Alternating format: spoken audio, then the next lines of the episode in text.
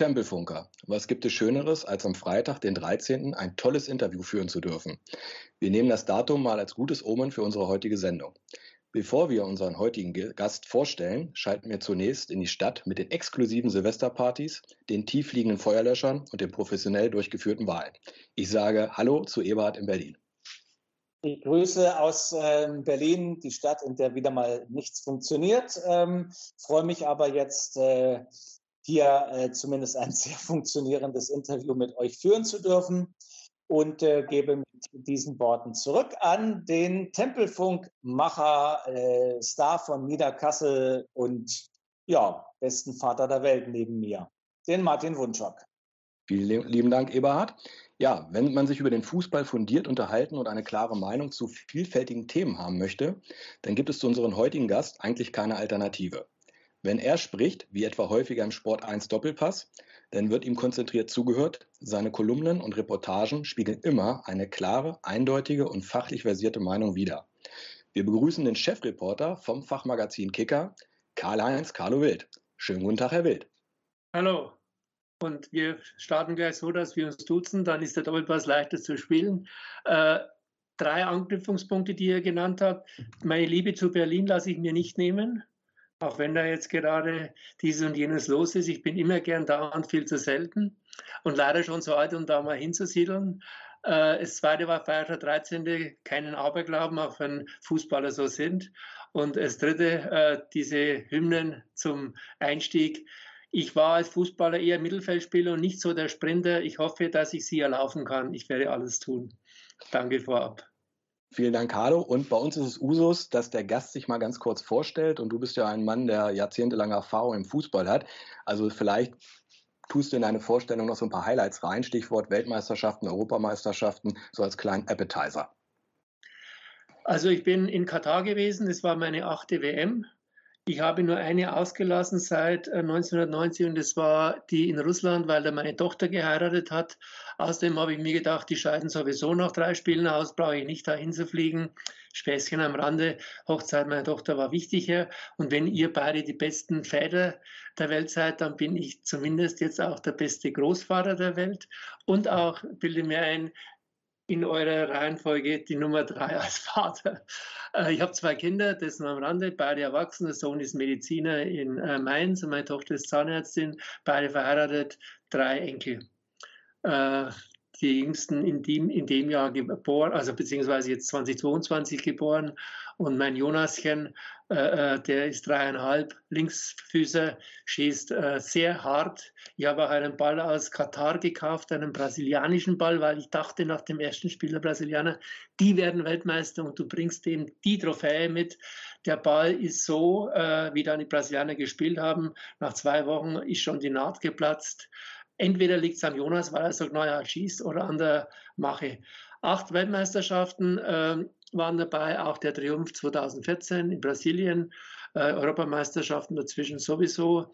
Äh, ich habe mir Gott sei Dank dreimal das Schienbein gebrochen, dass ich mir dann auch möglicherweise beim Thema Neuer und kam so zum Kicker weil ich äh, eigentlich äh, Latein und Deutsch, Germanistik studiert habe. Ich wusste nie in meinem Leben, äh, ist ja heute noch so, ich laufe planlos durch die Welt, was ich machen will. Und dann kam damals, ich habe Nürnberg 2 gespielt, damals dritte Liga, Bayernliga hieß es bei uns. Und wie gesagt, habe mir das dritte Mal Schienbein gebrochen und kam dann über Praktikum zum Kicker habe auch damals in äh, Badeschlappen und in Trainingsanzug aus Versehen meine Bewerbung abgegeben, stand plötzlich der äh, Chef, der hochgeschätzte Karl-Heinz Heimann von mir und ich habe gesagt, ja, ich bin jetzt nicht so angezogen für eine Bewerbung, äh, aber ich habe jetzt das Ding dabei, ich wollte es eigentlich einem Redakteur geben. Und so kam ich dann dahin, habe nach einem Jahr den FC Bayern übernehmen dürfen als Volontär, was ich als was schon großartig war, ja, und habe dann jetzt 35 Jahre oder 36 Jahre die Bayern gemacht und dann irgendwann die Nationalmannschaft. Ja, und äh, so bin ich jetzt alt geworden auf diese Tour. Carlo, hab vielen Dank ähm, für ja, diese detaillierte Vorstellung zum Anfang. Und äh, wir möchten natürlich dieses Interview nutzen, ganz, ganz tolle Geschichten und Themen mit dir zu besprechen. Und anfangen wollen wir mit der, ja, ich denke mal, am heftigst diskutiertesten Weltmeisterschaft aller Zeiten. Und deswegen zum Einstieg übergebe ich an Eberhard. Eberhard, bitte mach den Anstoß. Jo, Carlo, ähm, wir haben ja jetzt ähm, Weihnachten gefeiert, wir haben Silvester gefeiert, die WM liegt jetzt einen Monat zurück und man konnte jetzt so die Eindrücke, die man bekommen hat, so ein bisschen ablegen. Was meinst du, bleibt letztendlich von dieser Weltmeisterschaft übrig für die Zukunft? Da muss man differenzieren äh, zwischen den Leuten, die dort waren, glaube ich, und denen, die es aus der Heimat begleitet haben. Äh, nur ein persönliches äh, Erlebnis. Ich habe dort einen Busfahrer kennengelernt, der aus Kenia ein Ingenieur ist. Mit dem habe ich noch bis jetzt, weil du Weihnachten und Neujahr gesagt hast, WhatsApp-Kontakt. Ein super Typ. Äh, das ist jetzt für mich etwas, was für mich jetzt äh, ganz persönlich bleibt, muss ich ehrlich sagen, weil ich das super spannend fand. Äh, was für mich auch bleibt, ich spreche jetzt, jetzt mal zunächst aus meiner egoistischen Ich-Form, ist eine perfekte Organisation. Die beste, die ich erlebt habe in meiner langen Zeit. Äh, das war alles von A bis Z durchgestylt. Äh, wir sind aus unserer Wohnung raus äh, ich musste durfte drei Minuten gehen und dann war Bushaltestelle alle 20 Minuten der Bus pünktlich da, bis zum Pressezentrum gefa gefahren worden. Ein riesiges Pressezentrum, überragend gut gemacht. Nicht wie oft an der Grenze zum Asozialen, weil die Sportjournalisten ja gern mal Kaffee und Essen liegen lassen. Äh, das wurde sofort, das gab es nicht. Wenn du zur Toilette bist und hast die Hände gewaschen, da war sofort jemand da, der wieder sauber gemacht hat, also perfekt. Ich weiß natürlich auch, dass das, äh, das waren Volunteers, aber ich weiß natürlich auch, wie dort mit Arbeitskräften, auch mit der Bezahlung umgegangen wird. Zum Beispiel der Busfahrer hat mir gesagt, er bekommt dieselbe Gage wie im Job. Äh, vier Wochen hat er halt das andere gemacht. Äh, ich habe gesagt, FIFA könnt ihr mal ein bisschen was drauflegen. Oder hat er gesagt, ja, warten wir mal ab. Bisher, so die letzte WhatsApp, haben sie noch nichts bekommen. Also ich meine einen Zusatz. Also das jetzt sind persönliche Schilderungen. Die Stadien, wenn, ich habe zu einem Kollegen gesagt, wenn man nicht wüsste, dass der Mensch äh, auch zu ganz anderen Sachen fähig ist. Siehe äh, jetzt, äh, was äh, in der Ukraine äh, los ist und in der ganzen Geschichte, wenn wir zurückschauen. Wenn er nicht diese zerstörerische Seite hätte, der Mensch ist ja auch äh, kreativ und gestalterisch sehr gut tätig. Und ich spreche jetzt diese Stadien dort an. Wenn du da diese 900 Container siehst, die die da aufgeschichtet haben, um Stadion zu bauen oder auch diese eine Schüssel da, dieses Endspielstadion. Äh, da darf man sich, finde ich, auch von dieser besonderen Architektur auch beeindrucken lassen. Äh, was auf jeden Fall, finde ich, wenn wir jetzt auf die sportliche Situation gehen, äh, wichtig ist, das ist, dass, ich glaube, man hat schon gesehen, dass Teamgeist sehr viel bewirkt und auch ein Superstar äh, zwar wichtig ist und der auch den Unterschied ausmacht, aber der braucht auch das Team. Und das Team braucht ihn. Und das war, finde ich, eine wunderbare Kombination bei Argentinien. Zum einen diese Türsteher-Typen, äh, äh, die alles abgeräumt haben. Und dann auf der anderen Seite der Papa oder vielleicht können wir auch Großpapa äh, Lionel Messi sagen, der sich seine Zeiten genommen hat, wo er mal durchatmen musste und trotzdem, wenn er was gemacht hat, das war doch einfach genial. Ich habe eine Kolumne bei uns gemacht, da bin ich dann auch von einigen Leuten beschimpft worden, dass da die, äh, was ich alles aushalte, was ja okay ist, äh, dass ich die journalistische, journalistische Distanz nicht gewahrt habe. Aber ich war ein totaler Messi-Fan in der Zeit. Ich stand, vielleicht ist es euch auch so gegangen, äh, ich bin, nachdem die Deutschen raus sind, zurückgeflogen. Ich hätte länger bleiben dürfen, als ich das Finale dann die letzten halben Stunde erlebt habe. Da stand ich im Büro und habe gedacht, du Idiot, weil der Verlag hat gesagt, du kannst auch bleiben. Das hättest du noch mitnehmen müssen, dieses Finale. Aber ich wusste natürlich nicht, dass das so toll wird. Und dann, als der Messi da diesen letzten Elfmeter schießt, ich gebe es zu, ich stand, habe die Daumen gedrückt und bei uns im Büro nebenan waren auch einige gestanden, eigentlich sonst normalerweise sehr coole Typen. Und ich habe mir gedacht, lieber Gott, lass den Messi diesen Elfmeter nicht verschießen. Frankreich, Mbappé, der kann auch fünfmal Weltmeister werden, der ist noch jung. Aber der Messi, der musste das für das, was er als Fußballer geleistet hat, einfach kriegen. Und dass er die entscheidende Figur war, das war, finde ich, sowas von, es gibt keinen Fußballgott, aber wenn es ihn gibt, dann hat er das perfekt äh, organisiert. Ich will das kurz mal aufgreifen, Carlo, wegen verpassten WM-Finale, weil du zu früh nach Hause geflogen bist. Mir ging es so ein bisschen ähnlich 2006 bei der WM im eigenen Land. Ich durfte zwar drei WM-Spiele live schauen, unter anderem äh, ja, Ukraine, Tunesien, ähm, Deutschland, Ecuador und dann das WM-Viertelfinale gegen Argentinien. Das war natürlich ein Mega-Erlebnis. Und ich wurde auch ausgelost für das Finale, für ein Ticket. Allerdings war das mannschaftsgebunden für Deutschland. Also wenn Deutschland das Finale erreicht hätte, hätte ich mir das Finale auch anschauen können. Also deswegen flossen bei mir ein paar Tränen mehr nach dem Spiel, nach dem Halbfinale gegen Italien. Das nur mal so als kleine Randanekdote.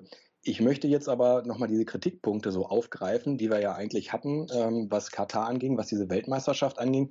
Eigentlich, wenn man einen Strich drunter macht, muss man auch sagen, ähm, die FIFA hat über sieben Milliarden Euro jetzt eingenommen durch diese Weltmeisterschaft. Katar konnte sich als äh, ja im Endeffekt guter Gastgeber, gut organisierter Gastgeber präsentieren, ohne seine aus seiner Sicht Werte zu verraten.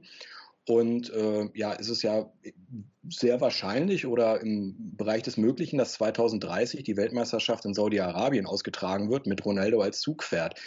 Ist es jetzt eigentlich so, dass das so die neuen zukünftigen Weltmeisterschaften werden wird, also in diesen Ländern? Müssen wir uns daran gewöhnen? Könnte passieren. Ich meine, eins ist klar, in Argentinien war ja jetzt Sommer, oder? Also auch wenn bei uns immer gesagt wird, Europa, da ist Winter. Also wir, wir glauben zwar, habe ich manchmal das Gefühl, wir seien äh, wirklich der Mittelpunkt der Welt, aber es gibt natürlich auch noch andere Erdteile. Also da wäre mir manchmal auch ein bisschen mehr äh, äh Bescheidenheit, ein Blick über das Ganze äh, äh, äh wichtig. Wir waren auch zum Beispiel in, in Doha da waren, äh, das war die erste Woche, glaube ich, da sind die Mexikaner, haben getanzt da in den Straßen und Brasilianer, äh, alles ohne Alkohol nebenbei, ist ja auch eine sehr schöne Geschichte, muss sich also nicht immer zutönen, um da gut drauf zu sein. Und dann standen da äh, eben Einheimische da in ihren Gewändern äh, und haben das, wie soll ich sagen, fassungslos oder, oder neugierig oder verblüfft mit großen Augen verfolgt. Und da waren auch Kollegen äh, äh, und haben gesagt, na, schau her, die haben ja überhaupt keine äh, Ahnung, was da im Fußball abgeht. Ja, das ist eine andere Kultur, eine andere Tradition. Also wenn wir oder die Italiener oder die Spanier, die Engländer den Fußball seit äh, 100 Jahren äh, äh, kennen und genießen auf unsere Art, dann ist es halt dort auch, wenn wir es nur auf Fußball schauen, eine Entwicklung. Und, und äh, ich finde, das muss auch erlaubt sein. Was da alles geschmiert worden ist und was äh, mit der Vergabe, das ist leider äh, zu spät erkannt worden und das hätte man früher wissen müssen. Aber dass das passieren kann, das äh, schließe ich nicht aus. Das schließe ich nicht aus. Äh, wichtig wäre natürlich schon, dass diese Bewusstwerdung, die die Menschenrechte betrifft, durch die Diskussionen, dass die jetzt dann auch einfach fortgesetzt wird und dass da einfach diese Menschenrechte durchgesetzt werden äh, und dass da zumindest Verbesserungen gibt. Das wäre natürlich schon wichtig und da muss man halt darauf achten. Äh, da ist die ganze Welt, vor allem die westliche Welt, und die, die Werte, die wir vertreten, aber das ist natürlich dann auch ein großes Thema, aufgefordert, das immer anzumahnen. Ich bin jetzt und, wenn wir über die Werte, darf ich noch kurz, ja, wenn wir über die Werte reden, also diese Bindendiskussion, äh, und da höre ich dann nachher aus bestinformierten Kreisen und aus direkten Quellen, äh, dass die Spieler eigentlich diese Bindengeschichte durchziehen wollten. Aber dann ist der Präsident Neuendorfer aufgetreten, hat gesagt, wenn wir äh, uns aus dieser Solidarität mit den anderen sieben Ländern, die das ja durchziehen wollten, äh, England, Frankreich und so weiter, und die dann ja ausgeschert sind, wenn wir dann einen Alleingang machen, dann sind wir in der FIFA total isoliert dann haben wir auch diese Verbündeten nicht mehr. Und Deutschland hat ja in der FIFA ohnehin äh, eher eine Randexistenz mittlerweile. Und da sage ich mir natürlich schon, wenn ich Werte predige, dann muss ich die Werte auch durchziehen. Und wenn ich allein bin, und ich hab, wir haben auch in unserer Gruppe, wir haben zu dritte Deutschen gemacht, extrem scharf diskutiert. Und ich habe gesagt, wenn Neuer diese Binde trüge und er bekommt dann vom Schiedsrichter die gelbe Karte, dann ist es ein ikonisches Bild. Und die gelbe Karte hätte ich immer akzeptiert. Aber ich kann doch nicht sagen, die Werte sind mir wichtig und dann, wenn es wirklich drauf ankommt, drauf ankommt, dann sage ich, die Positionierung, die perspektivische in der FIFA, die politische, die ist mir dann wichtiger. Und dann mache ich diese Nummer mit dem Mund. Also da muss ich ganz ehrlich sagen, das ist für mich nicht glaubwürdig. Es war ja ähm, schwierig, weil äh, Neundorf ja bewusst gesagt hat, dass er bewusst in Konfrontation zur FIFA geht. Sie wollen ja die Gefolgschaft verweigern bei der Wiederwahl. Und äh, dann hieß es, ich kann ja nur sagen, wie wir das mitgekriegt haben. Du hast ja wahrscheinlich vor Ort mehr mitgekriegt, dass die ange angedrohten Sanktionen der FIFA, wenn die Binde getragen würde, dass die weit über gelbe Karten hinausgehen, sondern Punktabzüge und dergleichen. Ist das so? Hat die FIFA dann mal richtig ihre Muskeln gezeigt nee. oder hat Deutschland dann zurückgezogen? Ist nie konkretisiert worden. Das gab es nie. Und wenn die Spieler äh, gesagt haben, äh, federführend natürlich äh, Manuel Neuer und Leon Goretzka, wie man jetzt erfahren hat, äh, dann, äh, dann äh, bin ich sicher, dass die wussten, dass es nicht so dramatisch wird. Und äh, Punktabzug oder sonstiges, äh, lassen wir mal dann äh, ein paar abfahren äh, vom Turnier, äh, große, dann möchte ich wissen, was da los gewesen wäre. Aber nee, das wurde nie konkretisiert, aber da fängt es doch schon an. Und das ist doch das Hauptproblem. Der DFB hat Juristen wenn ich nicht in der Lage bin, so ein Thema Wochen vorher zu klären, und zwar hieb- und stichfest, also wie es bei der FIFA äh, äh, so zugeht, das glaube ich, haben wir ja mittlerweile alle kapiert. Und dann haben die offenbar das an die Generalsekretäre, nicht einmal an den Infantino geschickt, angeblich aber auch eine gute Quelle. Äh, dann muss ich sagen, das ist da amateurhaft. Das, wenn der Kreisligist bei euch in der Nähe von Braunschweig, Berlin oder bei mir äh, äh, in Bayern macht, dann sage ich, naja, äh, hättet ihr euch vielleicht mal vorher schlau gemacht. Und die, die DFB schafft es nicht. Also da muss ich ganz ehrlich sagen, kann ich nur den Kopf schütteln. Unfassbar. Man hat ja auch gehört, angeblich hatte ja der Neuendorf, der DFB-Präsident, wochenlang gar keinen Kontakt zu Infantino. Hätte er ja nicht auch vor dem Turnier schon aktiv mehr als Präsident des größten Einzelsportverbandes der Welt, äh, ja, welches der DFB ja ist, nicht äh, aktiv auf Infantino mal zugehen müssen? Genau, auch das, aber egal wie, wer vom Verband auch immer, auch Bierhoff ist in dieser Geschichte mit drin. Diese Sache muss ich vorher klären. Und das ist entscheidend. Und äh, auf der anderen Seite äh, glaube ich nicht, dass das entscheidend dafür war, dass die Deutschen gegen äh, Japan verloren haben. Weil da kann ich euch jetzt, wenn wir äh, überleiten wollen, auch eine Geschichte erzählen. Um einmal das Bewusstsein, das in der deutschen Journalie herrschte, äh, wiederzugeben. Letzte Pressekonferenz, internationale vor dem Spiel gegen Japan. Hansi Flick sitzt oben, da war so ein FIFA-Typ, äh, der mit Moderation, würde ich mal sagen, leichte Schwierigkeiten hatte. Egal. Äh, ich bin normalerweise kein Typ, der permanent meint, er muss in Pressekonferenzen den Finger heben. Aber da hatte ich irgendwo so den inneren Impetus, dass ich mir gesagt habe, das möchtest du jetzt eigentlich wissen. Eigentlich. Und ich betone eigentlich, weil ich dann äh, die Auflösung gebe. Habe ich die Finger gehoben, der Typ hat mich nicht mehr gesehen. Ich wollte dem Hansi Flick die Frage stellen, Hansi, glaubst du oder befürchtest du, dass diese Geschichte mit der Binde die deutsche Nationalmannschaft wie 2018 das Erdogan-Foto mit Özil und Gündogan verfolgt und dass sie das nicht mehr loskriegt? Und jetzt kommt der springende Punkt, als der mich nicht dran nahm, hat dann beendet, war ich gar nicht böse, weil ich mir gedacht habe, äh, naja, das Binnenthema eigentlich ist es ja gar nicht mehr so wichtig momentan. Und so war auch die Stimmung. So war wirklich die Stimmung. Und glaubt, latent ist es vielleicht irgendwo drin, aber glaubt eigentlich irgendjemand wirklich, dass Süle äh, beim 1 zu 1, zu 1 äh, das Abseits aufgehoben hat, weil er gedacht hat, mein Gott, die Binde, äh, jetzt, jetzt haben wir die Nummer mit der Binde nicht gemacht. Ich komme darüber nicht hinweg. Oder da Stotterbeck so dilettantisch da sich verhalten hat. Nee, also das, das kann ich, das, das war dann nachher wieder das Thema. Und das ist im Journalismus ja oft spannend und auch, ich glaube, ich habe da in 30 Jahren mir immer gedacht, wer sind eigentlich die Handlungsträger und wer sind die Behandelnden? Wir von unserer Seite und interpretieren dann so viel hinterher rein, dass dann die andere Seite das auch glaubt.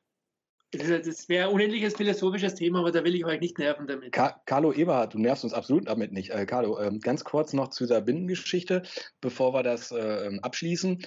Gegen Japan saß ja dann unsere Bundesinnenministerin auf der Tribüne mit der One Love Binde neben Infantino. Wie fandest du diese Aktion? Ich habe in einem anderen Podcast die Bezeichnung zu der Aktion Gratismut ähm, gehört, weil es ist ja irgendwie so, ob die jetzt nun getragen hat oder Peng. Ich meine, es hat ja keine Konsequenzen. Ja? Also wir hatten das vorhin, hast du es ja gesagt, wenn Manuel Neuer die angezogen hätte, die Binde und hätte dann eine gelbe Karte kassiert, dieses Foto dann für die Welt, das, das hätte was gebracht. Aber so, oder interpretierst du das anders? Äh, genau so. Und vor allem, der hat ja, wenn man die Fotos dann gesehen hat, drüber gelächelt. Äh, äh er ist ja total clever. Und äh, was ich im ersten Moment gar nicht so überrissen hatte, mich hat ein langjähriger Bekannter äh, aus der Fußballszene auch, aber auch ein sonst äh, sehr intelligenter Typ aus Frankreich angerufen. Und er war einigermaßen empört, weil er gesagt hat, wenn man schon Werte und dergleichen ständig einfordert. Ob man das vergleichen kann, lassen wir mal dahingestellt. Da muss man zumindest dem Gastgeber gegenüber so viel Respekt bekunden, dass man nicht mit freien Oberarm sich hinsetzt, was ja äh, in arabischen Ländern ja nicht äh, unbedingt äh, gern gesehen wird. Und das haben die offenbar auch äh, als Affront erachtet. Aber das hat die gute Frau Faeser offenbar nicht gewusst oder ihre Berater haben es ihr nicht gesagt. Weil ich finde, das muss man dann auch machen, oder? Also das, Absolut. aber, aber das war okay, dass Politik und das ganze Leben viel Inszenierung ist, das wissen wir alle, oder? Ist leider so. Mich interessieren, die ähm, arabische Welt hat ja in Interviews, also Menschen wurden befragt, dass die Nationalmannschaft ähm, vorher ein sehr hohes Standing bei ihnen hatte. Und seit dieser Mund-zu-Aktion sagen sie, es ist respektlos, die wie die Deutschen aufgetreten sind, so arrogant, das kannten sie gar nicht. Was ist deine Meinung, um mal so ein bisschen weiterzugehen? Welchen Schaden hat ähm, der Auftritt der deutschen Nationalmannschaft sportlich als auch politisch für das Ansehen des deutschen Fußballs in der Welt? Also ich muss ehrlich sagen, ich habe diese Nummer mit dem Mund zu äh, eigentlich gut gefunden, weil ich mir gedacht habe, sie haben zumindest im Vergleich zu den anderen damals in der Situation, als ich im Stadion saß, die, sie haben zumindest im Vergleich zu den anderen äh, äh sich nochmal positioniert. Fand ich, äh, auch wenn es eine halbe Nummer war, weil Herr Neuendorf da offenbar andere Ziele hatte auch oder Befürchtungen. Äh, aber dass es in, man hat ja auch dann diese Bilder gesehen, wo die da, glaube ich, als sie ausgeschieden sind, verlacht wurden von irgendwelchen Fernsehleuten oder dergleichen. Ja, äh, auch mein Franzose hat mich angerufen und dann nochmal gesagt, Carlo, was ist bei euch los?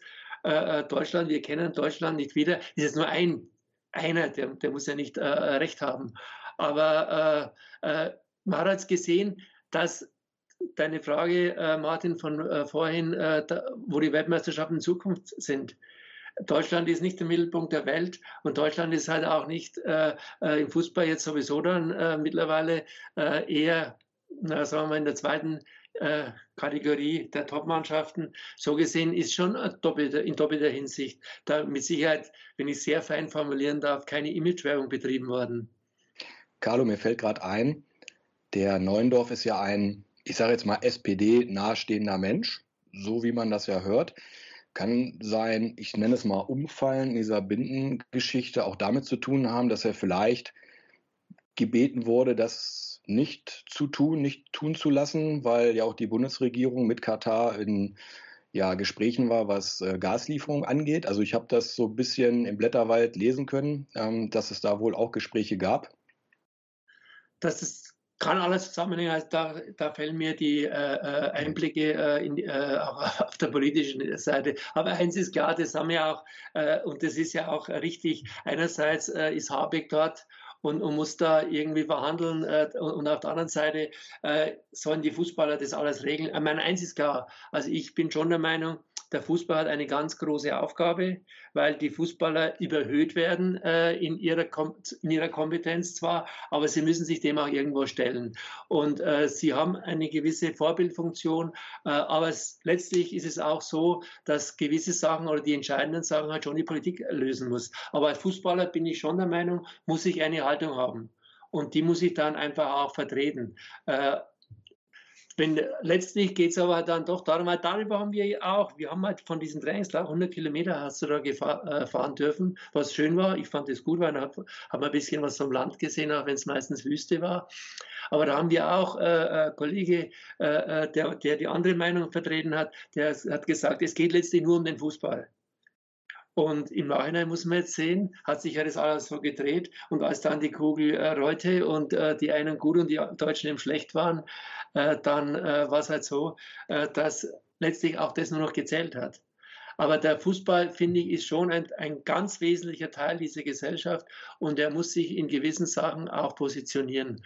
Und äh, da bin ich schon der Meinung, dass, äh, das, dass das, äh, der Fußball doch mittlerweile relativ äh, gut macht.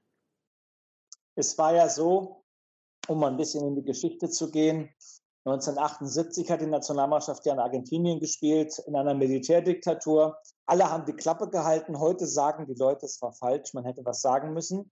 Jetzt sagen die, der Präsident, die Spieler machen den Mund auf und dann ist es wieder nicht richtig. Sag mal deiner Meinung nach mit deinen acht Weltmeisterschaften, die du erlebt hast, wie politisch darf denn so eine Weltmeisterschaft sein? Ähm, wie positioniert sich der Fußball richtig, um nicht zu politisch, aber auch nicht zu gesellschaftsfern zu sein?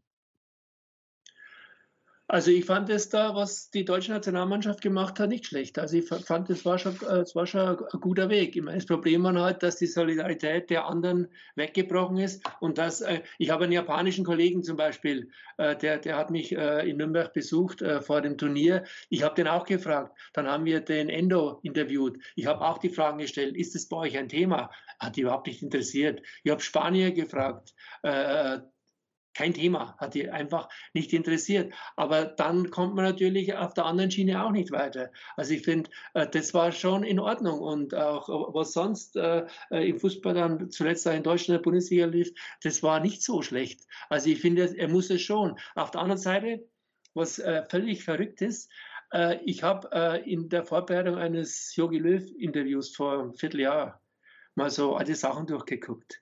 Und als die, die Europameisterschaft in Polen, Ukraine war, da wurde 2012 von Joachim Löw gefordert von der Öffentlichkeit und von der Nationalmannschaft, sie möge sich zur Korruption in der Ukraine positionieren. Das, das jetzt nur am Rande erzählt, völlig wertfrei. 2018 Russland, wusste man auch schon, der, äh, was, was da los war.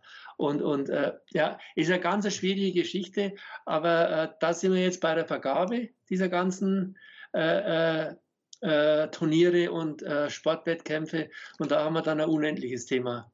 Und das, das ist ein Problem. Und letztlich glaube ich, und da sind wir jetzt wieder beim banalen Fußball, das Abschneiden der deutschen Nationalmannschaft hat nichts mit dieser Geschichte Binde und Diskussion zu tun? Glaube ich überhaupt nicht. Äh, wenn, äh, jetzt sind wir wirklich, äh, müssen wir zum, kommen wir zum Spiel. Wenn nach dem ersten Spiel äh, schon die Familien zum Teil äh, da sind, ich bin ein Familienmensch, äh, soweit es unser Job zulässt, finde ich schon, wie, wie man es eigentlich sein sollte.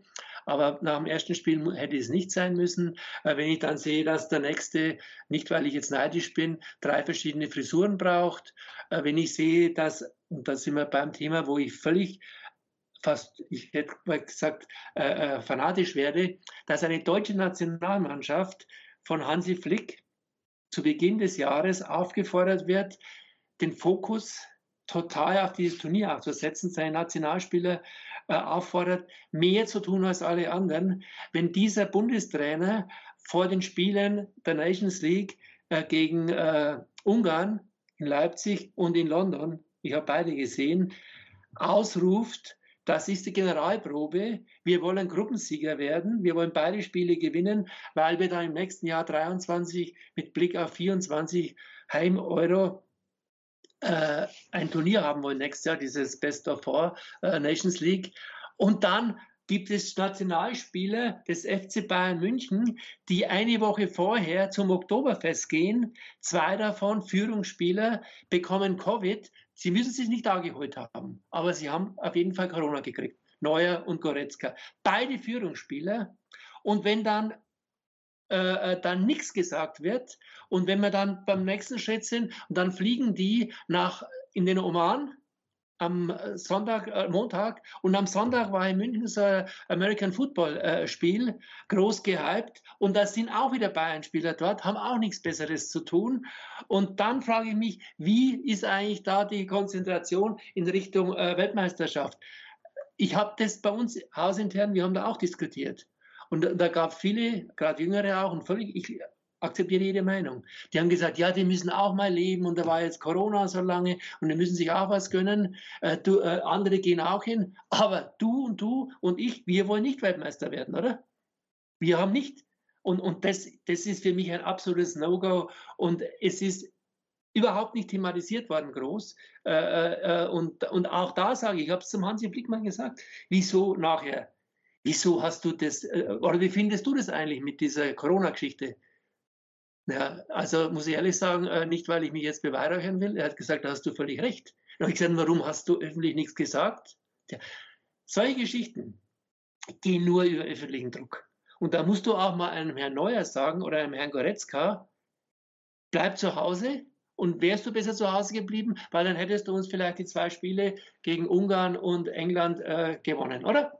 Also ist das, Carlo, äh, bin ich vollkommen bei dir und ich denke Eberhard auch, aber ist das nicht auch das Problem, was wir mit Hansi Flick haben, dass er vielleicht zu nett, zu lieb ist zu diesen Spielern und da auch nicht mal durchgreift, weil er auch der ehemalige Bayern-Trainer war. Ähm, ich muss ganz ehrlich sagen, ich persönlich muss sagen, in diesen drei WM-Spielen, die wir jetzt hatten, hat sich Hansi Flick meiner Meinung nach dreimal vercoacht im ersten Spiel die Auswechslungen, die falsch waren, zumindest auch Gündogan runterzunehmen. Gündogan, der ja bei Man City ein Führungsspieler ist, Kapitän, endlich mal ein gutes Länderspiel gemacht hat und dann wird er runtergenommen, angeblich, weil er Hansi Flick die Minuten geben wollte und Müller wurde auch runtergenommen und danach brach so ein bisschen ähm, das Spiel äh, oder das Spiel lief dann gegen uns und dann kamen die Gegentore. Das zweite Spiel, fand ich, sind wir mit einer falschen Einstellung rein. Wir sind mit einer Einstellung rein, wir wollen gegen Spanien nicht verlieren.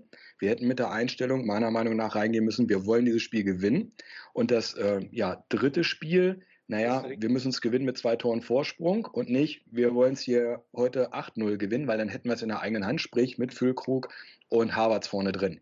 Oder sehe ich das jetzt zu pessimistisch? Nee, wir fangen mit diesem Spiel an. Bist, sind wir absolut d'accord. Auch da habe ich den Hansi Flick nachher gefragt. Du hast mit Bayern München im Halbfinale dieses Turnierchens der Champions League äh, gegen Barcelona 8 zu 2 gewonnen. Und er setzt sich, gefragt von ausländischen Kollegen, äh, vor dem Spiel gegen Costa Rica in diese Pressekonferenz und wird gefragt, äh, ob er eben diesen Kantersieg anpeilt. Und da sagt er nie, wir müssen erstmal gewinnen, das gebietet der Respekt vor dem Gegner. Da kriege ich sowieso einen Vogel, tut mir leid. Respekt, ich kann jeden Gegner respektieren. Und ich kann trotzdem sagen, Leute, wir wollen das Spiel mit acht Toren Unterschied gewinnen. Oder wir peilen den höchstmöglichen Sieg an. Das muss ich doch äh, einfach verlangen. Und diese Geschichte, das habe ich schon gelernt inzwischen. Ich habe gestern oder vorgestern auch über dieses Thema mit Jupp Heynckes und mit Uli Hoeneß gesprochen. Äh, die sind lange dabei. Die sind zwar nicht so groß wie wir beide jetzt, dass man sagt, wir müssen acht schießen. Okay, sie sind natürlich auch äh, irgendwo äh, in, dieser, in diesem Kreis drin. Aber die haben natürlich auch gesagt, Druck, da war Hönes immer Meister, kriegst du nur über Öffentlichkeit bei den Spielern. Und ich hätte mal gesagt, hör mal Goretzka, du warst äh, Corona-krank, jetzt zeig mal, dass du einer bist. Du hast jetzt hier ständig äh, äh, einen dicken Hals gehabt, weil du nicht vom Anfang an in der Startelf gestanden bist. Das ist ja bekannt, dass Goretzka kein leichter äh, Ersatzspieler ist. Und da bin ich voll deiner Meinung, das hätte er tun müssen. Unbedingt, da hätte ich sagen, und vor allen Dingen, ich habe dieses Spiel der Japaner gegen Costa Rica gesehen. Äh, also Entschuldigung, äh, Eintracht Braunschweig, ohne dass ich die diskriminiere, oder, oder weil ihr ja große Fans seid, oder bei uns jetzt der erste FC Nürnberg, äh, die hätten gegen äh, Costa Rica auch nicht hoch verloren. Also da habe ich mir gedacht, die schießt du doch durch Sonne und Mond. Aber es war verrückt. Äh, ich habe zwei Kollegen, der eine kommt aus, macht Leipzig und der andere macht Dortmund und ich Bayern München. Und wir haben da auch so diskutiert, wie wir jetzt sprechen. Und wir haben dann auch mal so, so ein Video gemacht oder so ein Podcast oder was auch immer. Äh, und dann habe ich vorher gesagt, Leute, ich sage, dass die Deutschen zehn Tore schießen müssen. Da sagt der eine, aber bist du völlig verrückt? Du kriegst einen Shitstorm ohne Ende. Äh, du, mit deiner dann Bayern-Arroganz und so weiter. Ich gesagt, nee, das ist, du musst diese Mannschaft nur Druck setzen. Und da erzähle ich euch auch noch was. Äh, und wenn ich zu viel erzähle, dann grätschen. Du erzählst nicht zu viel. Erzähl. Ottmar Hitzfeld, ein Meister der Psychologie. 2000, letztes Spiel. Bayern München zu Hause gegen Bremen und Unterhaching zu Hause gegen Leverkusen. Äh, Ottmar Hitzfeld hat in der Mannschaftssitzung gesagt, ich habe hab zum Endspiel mit Ottmar Hitzfeld ein Interview gemacht, ein schnelles. Und dann habe ich gesagt, Ottmar, kannst du dich noch erinnern? Dann hat er gesagt, genau, so war das damals. Äh, Ottmar Hitzfeld sagt in der Mannschaft, die Sitzung, wir müssen gegen Bremen ganz schnell zwei, drei Tore schießen, damit die Druck kriegen. 20 Kilometer entfernt an der Stadtgrenze die Leverkusener die Flatter kriegen. Zumindest ist der Ansatz ja richtig, dass, die, dass dann Ballack so ein Eigentor so Unglückliches macht, ist eine andere Geschichte. Aber auf jeden Fall, in München stand es, glaube ich, nach 25, 30 Minuten 3 zu 0. Und dann kam man noch 3 zu 1 und okay, dann haben die Hachen ja das Spiel 2 zu 0 gewonnen. Aber so diese Fernpsychologie, habe ich mir gedacht, das war genial von Hitzfeld. Und genauso hätten sie Deutschen machen müssen. Und dann schenkt ihnen dann noch der Fußballgott, sind wir wieder bei dem, das frühe 1 zu 0. Und dann habe ich mir gedacht, ja, jetzt flutscht's. Und man hat doch am Schluss dann gesehen, die letzte halbe Stunde, als die Deutschen dann wirklich Power gespielt haben, da war ja noch so und so viel möglich. Und da war auch noch, äh, äh, die haben ja auch Latte und Pfoste getroffen und so weiter. Also wenn die vor Anfang gesagt hätten, wir geben hier alles, wir schießen die, äh, wie gesagt, durch Sonne und Mond, dann hätte, ich glaube, das hätte funktioniert. Und dann hätten die Spanier mal schön die Flatter gekriegt. Und so äh, wird er halt so halb. Und da finde ich schon, in solchen Sachen, und da hat Hansi Flick, um auf deine äh, Startfrage dann äh, zu kommen, auch sehr viel Lehrgeld bezahlt. Was sagst du denn? so? Was das muss man schon sagen. Carlo, was sagst du zu meinen Einschätzungen Spiel 1 und Spiel 2, also gegen Japan und gegen Spanien? Also ich sage dir, wir waren äh, in dem schönen Stadion da gesessen und äh, ich sage, wir waren dann zu viert. Ich sage dann so nach 40 Minuten zu meinem zu einem Kollegen, du, die haben heute alles unter Kontrolle. Hätte ich nicht gedacht, dass die das so hinkriegen. Einzeln geführt. Wer mich ja immer fast schon genervt hat, war Kimmich, weil er hinten nie die Sechserposition gehalten hat aber auch er und Gündogan haben das sehr gut gemacht. Und Gündogan musste er bringen, weil den hat er die ganze Zeit vorher schon gebracht. Goretzka war knieverletzt, dann ist er von der Knieverletzung einigermaßen zurück, dann äh, äh gönnt er sich Cor äh, Corona und Kimmich und äh, äh, äh, Gündogan haben das sehr gut gemacht. Okay, und dann kommt dieser, aber ich habe, könnte ich euch zeigen im Skript, ich habe so nach 50, 55 Minuten aufgeschrieben, viele leichte Fehler, äh, äh, Fehlpässe.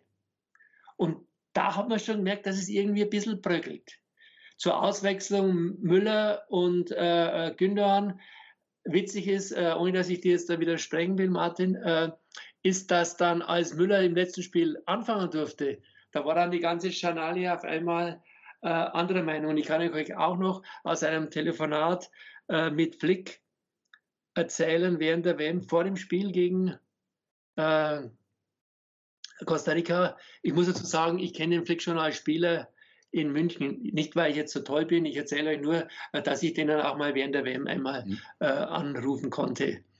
Oder wenn ich es unbedingt meinte, aber ich habe da nicht oft gestört. Und da habe ich zu gesagt, was magst du denn jetzt eigentlich äh, gegen Costa Rica? Füllkrug vorne drin? oder lässt den Müller?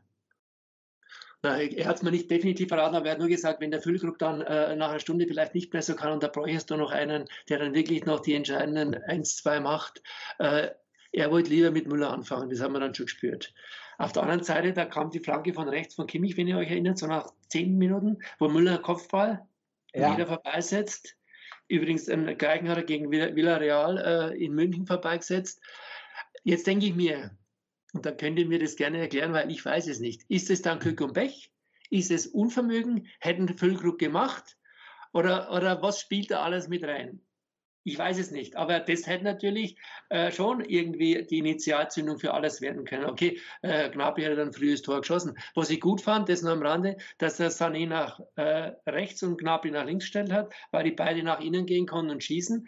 Haben ja beide Schusschancen gehabt, noch und nöcher. Leider nicht das Tor getroffen. Ich fand es auch okay, dass Kimmich auf zwei gespielt hat, also rechter Außenverteidiger, weil er war eh nur im Halbbereich und, und schon, schon wieder Sechser. Also das fand ich jetzt nicht so schlimm.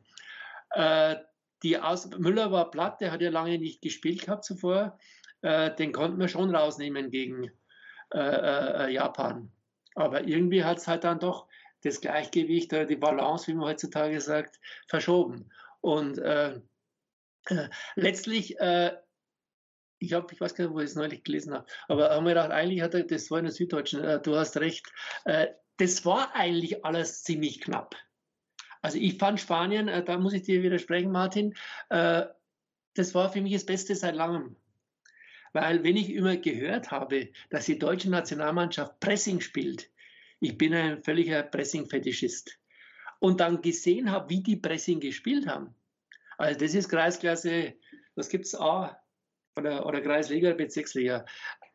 schlampig, nie konsequent. Ich, ich habe immer Szenen aufgeschrieben, äh, auch in London oder, oder jetzt da zu Hause gegen, äh, gegen Ungarn in Leipzig. Äh, das, das ist für mich so irgendwie fast so ein Standard, dass ich schaue, wie wird gepresst und wer bleibt stehen und wer hat wieder gepennt. Weil ich finde, Pressing muss ein Bundesligaspieler im Blut haben. Das, da muss ich nicht viel. Ich muss sehen, wie es Kartenhaus zusammenfällt, äh, dass ich vorne drauf gehe, der nächste, der nächste. Und das machen die so schlampig. Aber gegen die Spanier, da haben sie es, finde ich, richtig gut gemacht. Und äh, ich weiß nicht, am Schluss war, war ja auch ein Sieg möglich. Also das fand ich, das fand ich schon ganz gut. Und so gesehen wäre es eigentlich äh, möglich gewesen. Ich hatte mit Müller, äh, verrate ich auch noch, kann ich auch erzählen, noch, äh, der hat am Dienstag vor Costa Rica eine überragende Pressekonferenz gemacht mit Füllkrug. Da hat der Fußball erklärt, das hat mich ehrlich, ich bin ein alter Knochen inzwischen und habe viel erlebt, aber ich habe außer Lothar Matthäus mal selten einen Fußball erlebt, der so präzise analysiert hat. Das war, ich habe das auf Band, Gott sei Dank, das schaue ich mal eins zu eins nochmal ab. Und ich habe damals irgendwie so das Gefühl gehabt, du musst dem deinen Respekt bekunden. Und dann habe ich immer WhatsApp geschrieben, du musst Trainer werden. Äh, Thomas, überragende äh, Analyse heute, ich weiß nicht, ob ihr euch erinnert, mhm. war einfach perfekt. Und dann hat er zurückgeschrieben, ja, herzlichen Dank. Jetzt müssen wir äh, äh, nur noch das Spiel gegen Costa Rica richten, weil dann könnte es weit gehen. Und da sage ich euch auch, da war ich schon fast wieder sehr überrascht, dass ein Bayern-Spieler, der Weltmeister ist, der Triple gewonnen hat äh, und, und, und, und 25 Mal die Meisterschaft, dass der, wenn man das so gelesen hat, Skepsis ist da durchgesickert. Aber hallo, das kann doch nicht sein, vor Costa Rica. Die er von Hansi Flick bekommen hat. Das war ja dann die, der Respekt vor dem Gegner und so weiter. Ja. Dass wir nicht als deutsche Trampeltiere und Panzer auftreten, die sagen, die machen wir platt, sondern schön politisch korrekt, ja, sich schön zurückhalten. Was mich interessieren würde, Carlo, wenn wir jetzt, ähm, wir reden vom Pressing zum Beispiel, das war für mich eines der sagen wir mal, sportlichen Tendenzen, die wir von 2022 mitgeben ähm, können. Es gibt ja immer auch so eine sportliche, sagen wir mal, Entwicklung, die man sieht bei einer Weltmeisterschaft, die sich die nächsten Jahre auch auswirken wird. Für mich war es 2018 die Eierkette, die sich dann da so entwickelt hat.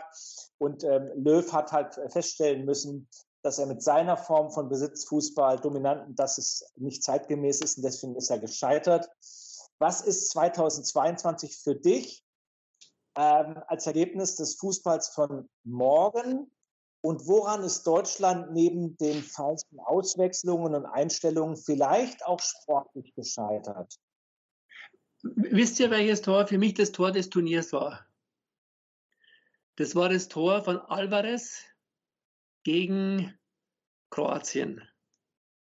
Aus der eigenen Abwehr raus, Ball. Messi macht einen Spagat, also eher eine kämpferische und trotzdem äh, von der Körperhaltung her artistische Geschichte. Und dann bekommt im der eigenen Hälfte im Mittelkreis dieser Mittelstürmer den Ball.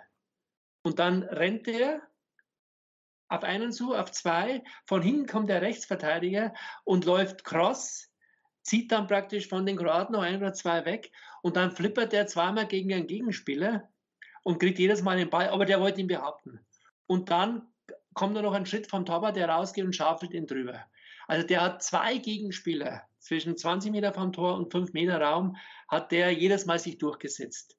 Und ich habe damals gesagt, der wäre auch durch jede Wand gesprungen. Das war Wille, Wille total, der Lauf von hinten, das Messi-Ding, das war für mich das Tor, das hat alles gezeigt, was Teamwork ausmacht und was Entschlossenheit ausmacht kann mich jetzt da auch vielleicht hochherzen selber, aber für mich war das immer, wow, der Typ wollte dieses Tor. Und das habe ich jetzt, äh, diesen Willen, diesen Teamgeist, und ich habe gerade schon gesagt, diese Abwehrspieler dort, dieser Linksverteidiger, Name fällt mir gerade nicht ein, das war ja Wahnsinn, was die für Entschlossenheit hatten, oder? Das war doch einfach großartig. Und das hast du ja auch bei anderen gesehen, Marokko. Also ich bin nicht so, der immer von äh, Freunde müsste sein und so Zeug, weil ich sage, Teamgeist kommt erst äh, über Erfolge, gerade im, im kleineren Fußball, den ich auch liebe. Aber auf der anderen Seite muss man sagen, die wollten einfach. Und ich habe auch die arroganten Franzosen, das sage ich jetzt eher mit Respekt und mit Verärgerung, wie die 21 die Europameisterschaft abgeschenkt haben, die Mbappés und Pogbas und die ganzen Tänzer. Äh, ich habe jetzt auch den Eindruck gehabt, dass ein Mbappé gemerkt hat, hallo, ich muss langsam reifer werden, weil sonst äh, gehe ich in die Geschichte ein wie Neymar. Aber selbst dieser Neymar, äh, der mich schon so oft geärgert hat äh, äh, und euch wahrscheinlich auch, weil der viel mehr kann, der hat zum Beispiel im ersten Spiel äh, gegen Serbien, da habe ich mir manchmal gedacht, da war ich im Stadion, sind da drei Leute mit der Frisur, mit der Körperhaltung? Ich will sagen, der ist gerannt wie ein Wahnsinniger, hat abgespielt, dann kam er später wieder in die alten Verhaltensmuster. Aber, aber ich, Mbappé, glaube ich, hat kapiert, um darauf zurückzukommen, dass er der Mannschaft was geben muss und auch was zeigen muss. Und bei Neymar, wie gesagt, der wird immer unverändert bleiben, glaube ich. Messi hat sich, war eh verändert, aber jetzt hat er sich vergoldet und veredelt und sonst was. Äh, und das ist für mich der erste Punkt, Wille. Wille. Die Hispanisierung des deutschen Fußballs, so sage ich da immer, also was ihr gerade gesagt habt, Löw, Ballbesitz, Ballbesitz, bla bla bla und immer hin und her gespiele, von Guardiola in, nach Deutschland importiert. Aber was war denn damals, als Guardiola mit Barcelona äh, alles gewonnen hat? Was war denn der Clou? Iniesta und äh, Xavi überragende Kicker, aber wenn es zu langweilig wurde. Dann hat der Messi, Messi. gesagt, okay, jetzt habe ich Lust, jetzt mache ich mal drei Leute nass und gehe am vierten noch vorbei und schießen dann hinten den Winkel. So warst du jetzt übertrieben formuliert. Messi ja. war doch immer die Lösung. Und wenn ich jetzt, ich habe neulich wieder Man City gesehen, dieses Ballgeschiebe, das macht mich dermaßen krank. Obwohl ich hatte ja in Deutschland, als der bei Bayern war, ich dann schon, äh, habe ich auch viele böse Zuschriften bekommen. Ich galt ja als Guardiola-Gegner, aber das war ich nicht. Ich weiß, dass der überragender Fußballmensch ist. Aber dieses Gespiele manchmal, also man hat halt schon gesehen, dass man mit äh, mehr äh, direkt zum Tor äh, und, und in gemeinschaftlicher Power, Mannschaftspower, und das wollen wir doch auch, oder? Darum schauen wir doch öfter mal auch England an, oder? Wo es rauf und runter geht. Und das war doch auch zum großen Teilen in äh, Katar zu sehen. Und da macht der Fußball doch auch Spaß. Also Fußballspieler sollten schon selber noch ihre eigene Kreativität und ihre Lust ausleben und nicht äh, Schauffiguren des Trainers sein. Lass uns jetzt nochmal auf die deutsche Nationalmannschaft schauen. Ähnlich wie 2000 stehen wir jetzt wieder so ein bisschen vor einer, ich nehme mal das Würdigen vom Bundeskanzler, Zeitenwende. Wir sind das zweite Mal hintereinander bei einer WM nach der Vorrunde ausgeschieden. Oliver Bierhoff ist freiwillig gegangen worden. Schön formuliert. Sehr schön formuliert. Fand, fandest, fandest du das richtig? Also, dass äh, sein Kopf rollen musste und äh, gleich mal nochmal so einen hinterhergeschoben. Ist es richtig, dass Hansi Flick bleibt? Zu Bierhoff. Bierhoff steht für die Entfremdung des Fans äh, von der Nationalmannschaft. Er hat äh, die Nationalmannschaft zum eigenen Bereich gemacht und äh, äh, Amerikanisierung, Merchandising äh, und so weiter und so fort. Äh, alles alles ist schon Bierhoff-Sache. Ich meine, er hat diese Akademie gebaut, wo da lese ich ja jetzt auch schon wieder, dass da nicht mal genug Zimmer da sind, um die Nationalmannschaft dort zu beherbergen. Vielleicht leben die auch lieber im Luxushotel als in, in sowas. Bierhoff hat zu lange Wobei, da bin ich immer sehr gnädig an Löw festgehalten, weil nach Russland hätte es einfach den Cut geben müssen. Du weißt es nie äh, definitiv. Äh, ich bin auch immer dafür, ich habe mal äh, lange äh, in meinem Dorf hier Management gemacht von Bezirksliga bis Regionalliga. Es ist sehr schwierig da immer zu wissen, hoppla, jetzt muss er weg oder nicht. Ich, ich, war auch immer gnädig, muss nicht richtig sein, aber bei Löw hat sich jetzt doch herausgestellt, dass es zu lange war. Es ging einfach nicht mehr. Ich hätte es nicht gedacht bei Löw, dass es so krass wird, auch jetzt dann in der Europameisterschaft, aber, aber es, es ging nicht mehr. Nee, und äh, es hieß ja auch dann nach äh, 2018, äh, jetzt gehen wir auf die Leute zu, neue Charmoffensive. Und dann sehe ich das erste Länderspiel oder was, das zweite, legt mich nicht fest. Dann werden Autogramme geschrieben, dann steht der Nationalspieler Mats Hummels mit Kopfhörern, die waren so groß wie Kürbisse. Bei den Fans und schreibt Autogramme. Der konnte mit denen nicht sprechen. Oder, oder, oder der war, der war der, akustisch zumindest war er in einer anderen Welt, in einer anderen Sphäre. Und das ist dann Fan, mein lieber Gott. Und das sind Sachen, wo ich sage, da hätte auch ein Bierhoff mal Gib und Gas sich positionieren müssen. Zu Hansi Flick. Hansi Flick, äh, man hat gesehen in dem Turnier, äh, dass äh, er neu auch wenn er lange äh, äh Löws äh, Partner war und auch 2014 beim WM-Triumph, dass er neu war. Hat man einfach gemerkt, äh, äh, der wird im nächsten Turnier gewisse Sachen mit Sicherheit anders machen. Es wird ganz spannend jetzt für mich persönlich. Okay, Neuer hat sich jetzt verletzt, äh, wie die nächste Kadernominierung aussieht. Da bin ich sehr gespannt. Ich, äh, und das ist mein, ein großes Steckenpferd von mir, ich habe schon, als ich selber gekickt habe oder als ich dann so einmal kurz Trainer war und im Management, ein Fußballer mit Übergewicht, das geht nicht. Das geht vielleicht gerade noch äh, bei den alten Herren und schon da hätte ich Probleme. Äh, ich, äh, das geht nicht. Und wenn ein Niklas Süle, ein von überragender Fußballer, der müsste mit Abstand der beste Abwehrspieler der Welt sein.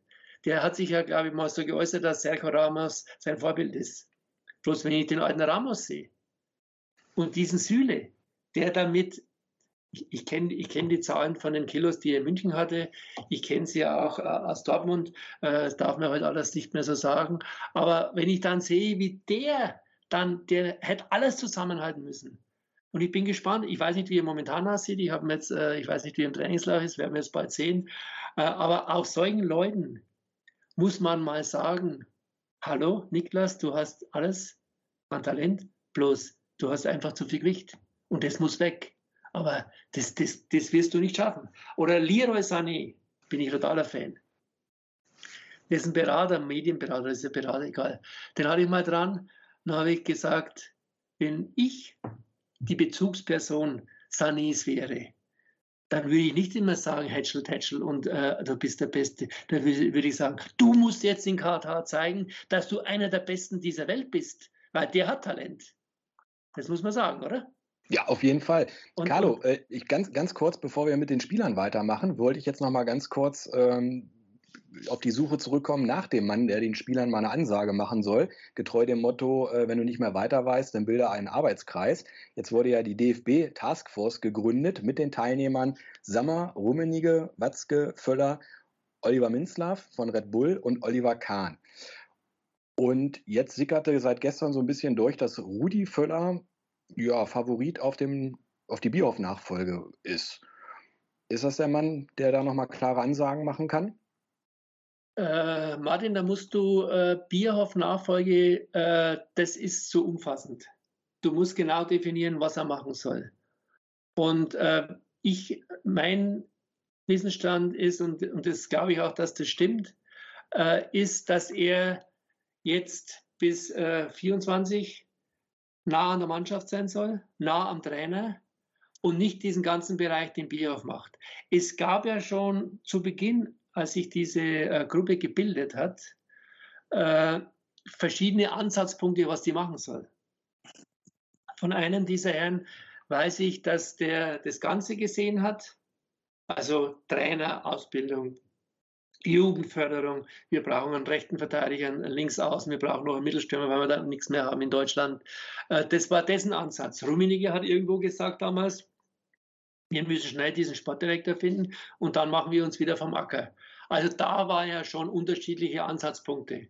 Also wenn Völler so den Schutzschild macht äh, für den Trainer, dass der das machen kann und den Spieler vielleicht auch mal sagt, hallo, du musst nicht die Haare schön haben, sondern du musst den Ball ins Tor schießen, dann wäre Rudi Völler Kraft seiner Vita für mich durchaus ein sehr interessanter Mann, äh, aber nicht einer, der jetzt dann die großen äh, äh, äh Reformen in Trainerausbildung und, und in den strukturellen äh, Fragen äh, macht. Und was Völler auf jeden Fall auch ist, er ist ein Mann des Volkes.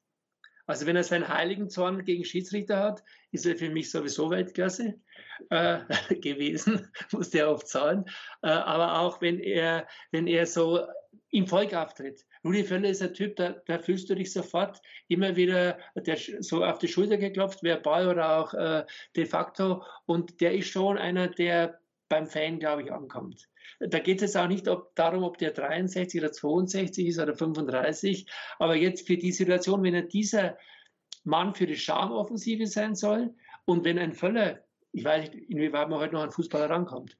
Aber ich glaube, wenn ein Völler mal einem Spieler äh, abseits äh, äh der Bande sagt, hallo, aber ein bisschen mehr darf schon sein und wenn nicht, äh, dann glaube ich, müssen wir mal mit dem Trainer reden oder so. Ich weiß nicht, wie der, dann glaube ich, wird das dem schon abgenommen. Der ist Weltmeister, der hat eine große Karriere gehabt und der wusste auch, wie man Fußball spielt. Ich glaube, das kann man dem Rudi schon zutrauen. Aber es ist da natürlich, glaube ich, nur eine Lösung bis 2024. Aber Carlo, du gehst schon davon aus, beim nächsten Länderspiel, Rudi Völler ist mit dabei in offizieller Funktion. Er hat ja selbst äh, gesagt, dass er seinen Lebensplan anders sieht, aber ich gehe davon aus, äh, dass er nicht abgeneigt ist. Grundsätzlich, ja. das ist ein ganz, ganz wichtiges Wort. Grundsätzlich ist die Lebensplanung anders. Man kann aber von diesem Grundsatz auch abweisen. Abweichen. Ja, und eineinhalb Jahre ist doch kurz, da würden es wir doch auch machen, oder wenn wir Zeit hätten.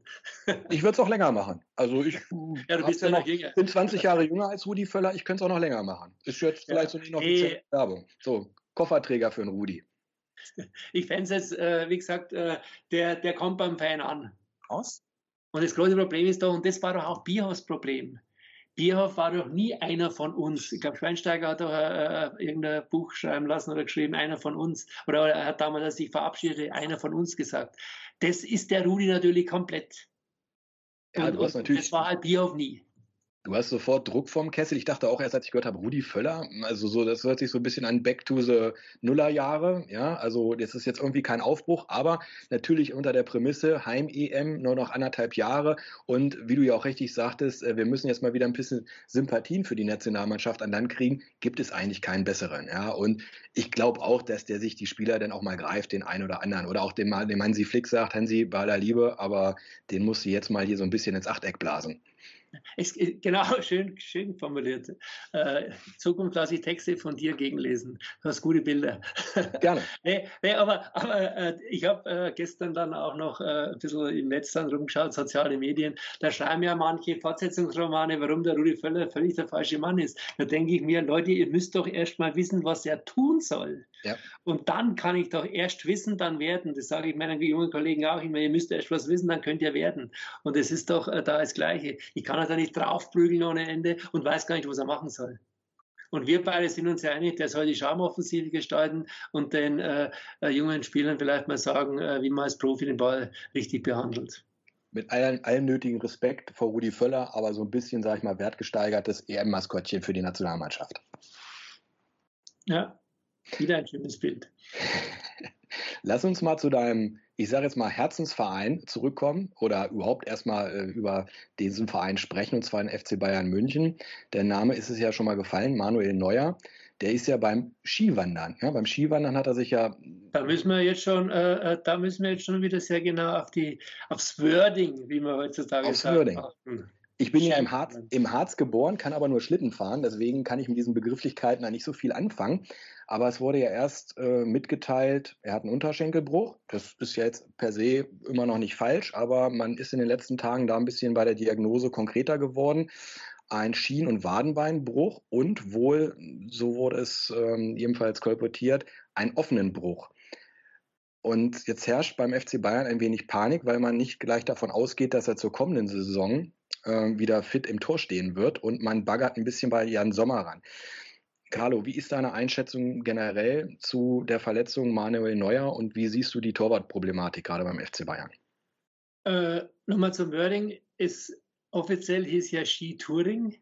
Und äh, wenn wir zwei äh, eins und eins addieren, äh, ich ein bisschen näher an den Alpen als du, äh, aber auch kein großer Skifahrer, dann wird es halt trotzdem Skiabfahrt gewesen sein und Alpin, aber das ist jetzt völlig wurscht. Mir wurde erzählt, er sei umgekippt äh, und, und, und, dann ist es entstanden. Äh, ein Schenkelbruch oder Unterschenkelbruch ist, äh, muss man fast schon, wenn es nicht so traurig wäre, müssen wir schmunzeln, dass man sich dann sowas äh, äh, offiziell äh, als Kommuniqué leistet. das ist einfach ein Schien- und Wadenbeinbruch. Und es, ich habe mich auch wegen der Sendung jetzt da auch nochmal explizit informiert. Also Leute, die extrem nah sind und die auch wissen müssen, die unterstreichen das auch, dass das ein offener ist. Äh, das macht die Geschichte natürlich umso spannender, äh, weil dann hast du ja größere Wundfläche und dann kannst du dich infizieren. Und äh, mir ist damals schon, das war am Sonntag, nachdem es passiert war, eigentlich bestätigt worden als Next DNA, dass im Schien- und Wadenbein ist. Und, äh, und es ist äh, immer nur mit dem Zusatz versehen worden, dass es keine leichte Angelegenheit ist. Okay, äh, ich habe in meiner kleinen Karriere auch drei Schienbeinbrüche gehabt, allerdings war, es nie offener. Und egal was du magst, ob du es nagelst oder, oder Platte reinsetzt, wie es jetzt bei Manuel ist, oder ob du äh, das mit Gips magst, so wie es bei mir war, du brauchst einfach immer ein halbes Jahr. Die Kalusbildung, also die Knochenmasse, das muss sich verfestigen. Und ich habe nach dem ersten Mal zu früh angefangen, nach fünf Monaten ganz leicht touchiert, bumm, war es wieder durch. Und das wird, die Knochen sind äh, wahrscheinlich immer ziemlich gleich, also es ist nicht anders als vor 20 Jahren. Und das ist natürlich schon, und Neuer hat eine gewisse Wucht mit seinem Körper. Das ist sein Sprungbein, wo es kaputt ist. Also er wird sich verdammt viel Zeit lassen müssen. Und alles andere, ich bin kein äh, Guru, der in die Zukunft schauen kann, als dass es ein Jahr dauert, äh, bis er wieder auf Top-Niveau ist. Ottmar Hitzfeld hat immer die Theorie aufgestellt, ein Spieler, der verletzt war, braucht doppelt so lang, bis er wieder seine Topform hat äh, äh, äh, zur Genesung. Und dieser, dieser, dieser, diese Rechnung ist gar nicht so schlecht. Und die hat sich oft bewahrheitet. Und deswegen für Neuer, ich, ob der sich, äh, was man sich vorstellen, der hat auch zwei Mittelfußbrüche ja. gut gemeistert. Und da haben schon manche aufhören müssen. Also Mintal, der mal Nürnberg Torschützenkönig war in der Bundesliga, der hat es gehabt, der musste dann irgendwo irgendwann seine Karriere deswegen beenden. Also das wird man sehen. Äh, Neuer ist, äh, der wird jetzt Ende März 37 natürlich auch, äh, ist besser als äh, 63, aber auch äh, nicht so gut wie 17. Also das wird man sehen, der wird alles tun. Und äh, dass die Bayern äh, diese Verletzung brutal trifft, das ist auch klar und dass die, jetzt sind wir wieder bei dem schweigsamen oder, oder menschenfreundlichen Hansi Flick, dass die jetzt in Sachen Neuer auch extrem äh, diplomatisch unterwegs sind und nicht das sagen, was sie denken, äh, das ist auch klar. Aber das sind wir jetzt, wären wir jetzt beim Thema, da könnte man fünf Stunden reden, die Abhängigkeit der Vereine von den Stars. Äh, weil du sagst, Jan Sommer. Also bis gestern wurde mir aus definitiv äh, äh guter Quelle gesagt, die Bayern haben noch keinen. Und das unterstreicht auch Nagelsmann äh, Offensive gestern, als er gesagt hat, wir brauchen unbedingt einen. Äh, zu, zu, zu, zum Namen Jan Sommer, äh, da geht es für mich jetzt um die Glaubwürdigkeit, jetzt gehe ich ganz hoch, des Fußballs. Gladbach hat gesagt, wir geben Sommer nicht ab. War auch letzte Woche ganz klar in Stein gemeißelt. Wenn die jetzt wegen ein paar Millionen mehr oder weniger drei, ich glaube, die Bayern ist ziemlich sicher fünf Millionen geboten, den jetzt trotzdem abgeben, da muss ich ganz ehrlich sagen, da würde ich mich als Gladbach-Fan ziemlich verarscht vorkommen. Sorry, dass ich so de deutlich bin. A, haben die Gladbacher noch die Chance, die Europa League zu erreichen. Und da kann man, wie wir bei Frankfurt ja gesehen haben, über 20 Millionen verdienen. Und selbst das Startgeld sind schon 3,6 Millionen, Siegprämie 0,6. Also wie gesagt, Gladbach hat noch die Chance. Aber Carlo, was, was soll denn ganz kurz nochmal äh, nachhaken? Wo, wo, wollen wir, wo müssen wir Brazzo denn jetzt mit dem Geldkoffer hinschicken? Ist es richtig, wenn die jetzt nochmal ein, zwei, drei Millionen drauflegen und die das weiter bei Gladbach versuchen? Weil ein Jan Sommer ist ja auch schon im fortgeschrittenen Alter und er ist ein international guter Torhüter, aber ja nicht so eine Weltklasse, wie es Manuel Neuer mal war. Heißt, müssen wir jetzt versuchen, für die paar Monate einen Jan Sommer zu kriegen oder ziehen wir mit Ulreich durch und versuchen dann zur neuen Saison eine wirklich neue, neue Nummer eins äh, an die ISA zu holen, die dann quasi auch Manuel Neuer ablösen soll. Das sind genau die Fragen, die, die Sie stellen. Und die wissen es auch nicht definitiv. Die sind, äh, der, Ma der, Markt regelt alles, haben wir früher gesagt, als der große Liberalismus war. Äh, das hat sich, hat sich ja Gott sei Dank ein bisschen verändert. Aber der Markt ist so ausgedünnt, oder wer, jeder Verein, sagt auch, hallo, die brauchen einen Torwart, da legen wir schon gleich mal 5 Euro äh, plus drauf. Und, und, auch völlig zu Recht. Ist doch völlig, völlig zu Recht. Warum soll jetzt Monaco den Nübel hergeben, wenn sie keinen Torhüter haben? Und für mich war immer klar, äh, äh wenn der Nübel zu Bayern geht, dann muss der FC Bayern den neuen Torhüter von Monaco komplett zahlen. Die, die, die Monegassen wären doch bescheuert, wenn sie es nicht täten. Und die, die Nübel-Geschichte ist ja eh verfahren. Äh, ich, ich, kann auch nur den Kopf schütteln, wenn ich höre, dass ein Trainer Nagelsmann äh, mit dem, obwohl er die Verletzung jetzt schon ein paar Wochen her ist, nicht einmal telefoniert hat und dann in, in, in Doha im Trainingslager noch sagt, äh, äh der war noch nie mein Spieler, ich habe mit dem keinen Kontakt. Da, da, wenn ich höre, dass der Neue verletzt ist, dann rufe ich am nächsten Morgen an und sage, hallo, wie sieht's aus? Aber das sagt natürlich auch viel über die Wertschätzung äh, Nübels. Und das, der Junge ist nicht dumm. Der weiß schon, äh, äh glaube ich, was läuft. Äh, und trotzdem äh, kann man im Fußball nie was ausschließen. Ich zahle jetzt keine drei Euro, ist ja bei euch nicht äh, nötig, Gott sei Dank. Wir machen PayPal. Ja, ist eine ganz schwierige Geschichte, weil die, die Bayern brauchen einen Top-Torwart. Jetzt wollte ich gerne mal äh, fragen, ähm, ich muss mich kurz entschuldigen, ich hatte gerade technische Probleme, musste mich wieder neu reinwählen. Heißt das jetzt für uns neutralen Fußballfan, dass wir vor einer richtig spannenden Rückrunde stehen, dass die Bayern schwächeln, weil der Torwart nicht mehr der ist, der Wahl war, weil ich glaube, sechs äh, frustrierte WM-Spieler aus Katar wiederkommen und aufgebaut werden müssen? Oder ist das ein Mythos mit diesem aufbauen müssen nach einer schlechten WM und die denken doch eh nur an ihren eigenen Verein?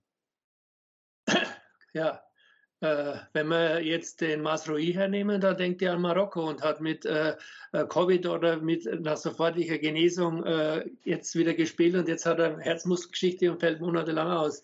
Der arme Kerl, abgesehen davon. Äh, also, dass die jetzt äh, schwer gehandicapt sind, äh, oder psychisch belastet. Wenn ich lese, die haben jetzt das Problem, in Doha in Sichtweite dieses Stadions äh, äh, zu, äh, zu trainieren, wo sie ausgeschieden sind. Was sagt denn eigentlich der Mann am Fließband, der jeden Tag in dieselbe äh, äh Trübnis schaut oder Leute, die im Straßenbau oder sonst wo arbeiten, wenn es runterregnet? Also manchmal frage ich mich schon, ob wir eigentlich noch ganz gescheit sind, wenn wir sowas in die Welt setzen. Aber, aber und ich habe doch jetzt gelesen, das habe ich allerdings schon hundertmal gehört, ich habe viele Trainingslager der Bayern miterlebt, dass Nagelsmann gesagt hat, die beste Stimmung und das beste Trainingslager, das es je gegeben hat, da denke ich mir, hallo, äh, naja, okay, ist noch ein junger Trainer. Aber das habe ich schon so oft gehört. Ist, aber heißt das jetzt, dass die Bayern angeschlagen sind? Jetzt nee, aber Eberhard, ich wollte nur eines sagen. Das habe ich mir gestern, was du jetzt sagst, habe ich mir gestern beim Laufen auch überlegt. Da wird immer gesagt, äh, äh, äh, ja, wenn die Bayern verwundbar sind, dann ziehen wir es durch. Wenn Gladbach jetzt den Sommer an die Bayern verkauft, wegen drei Millionen mehr und mit irgendwelchen fadenscheinigen äh, Erklärungen, da muss ich sagen, dann geht es halt letztlich doch nur um eines und nicht immer nur um den sportlichen Erfolg, sondern um die Kohle. Aber das wissen wir ja eh. Das äh, Geld äh, regiert da alles. Also ich weiß, dass es in München auch im Verein sehr skeptische Leute gibt was das nächste halbe Jahr anbelangt, weil die haben ja noch einige andere Baustellen auch. Und ich, äh, ich bin sehr gespannt. Ich habe mir jetzt mal auf das Tableau nochmal angeguckt. Das erste Spiel ist ja jetzt Leipzig gegen Bayern. Sollte Leipzig gewinnen, mir fällt schwer, das zu glauben, dann haben die Leipziger, hätten dann 31 und Bayern blieben bei 34. Äh, mir fehlt der Glaube. Ich habe schon so oft erlebt, ich habe hab die Jahre erlebt, da war die auch schon auf Gottes Erden, äh, äh, haben die mal neun Punkte die Dortmunder gehabt, oder? Im Winter mhm. sechs und dann ja. haben sie es noch, äh, ja, ja. nein, sie müssen es verlieren. Äh, es wird, äh, es, es, besteht eine gewisse Hoffnung und es ist jetzt keine Schadenfreude, dass Neuer verletzt ist, also dass man es ja nicht falsch versteht, äh, dass die Liga spannender wird. Mané ist ja auch weg. Ulreich, weil, weil du den gerade auch genannt hast, nach dem, was zuletzt gesagt wurde. Also gestärkt ist er nicht. Nee. Also, dass man sagt, ich weiß, äh, es war ja schon mal ein neuer verletzt und dann haben die Bayern das erste Spiel, glaube ich, gehabt in Leipzig im Pokal, durch Elfmeterschießen gewonnen. Wie Jupp Heynckes damals diesen Ulreich stark gemacht hat. Ich habe den damals an einem Sonntag wieder am Telefon gehabt, da ist der gerade gelandet und dann hat er mir, Jupp kenne ich auch ewig, der war ja schon 87 da und, äh, und da habe ich ihn, hat er den Ulreich gelobt dann habe ich gesagt, ist es jetzt privat oder ist es offiziell? Weil ich mir nicht sicher war. Und ich gesagt, absolut offiziell. War damals schon, sind halt all die Hasen, die Hitzfelser, die wie sie alle heißen, die Fangals, äh, äh, ganz gezielt Ulreich stark machen. Und Ulreich hat ja damals, also den Fehler da in Madrid, auch der, der so gepennt hat, hat er es ja eigentlich gut gemacht. Aber jetzt hat man ihn, finde ich, nicht gestärkt. Jetzt hat man ihn nicht gestärkt. Das war alles so halb. Aber da muss halt Herr Nagelsmann auch noch viel lernen. In solchen Geschichten. Also ist ja noch ein, ein junger, äh, talentierter äh, Trainer. Bitte? Ist ja ein junger, talentierter Trainer. Ich habe mal in einer Kolumne geschrieben, vor, äh, als sie gegen Augsburg verloren hatten, und da hatte ich sehr viele, sehr gute Informationen. Äh, er ist als Bayern-Trainer noch ein Azubi. Oh, das hat keine Begeisterung ausgelöst. Wir werden das ja sehen. Wir werden das ja sehen. Im Februar wird es sehr spannend.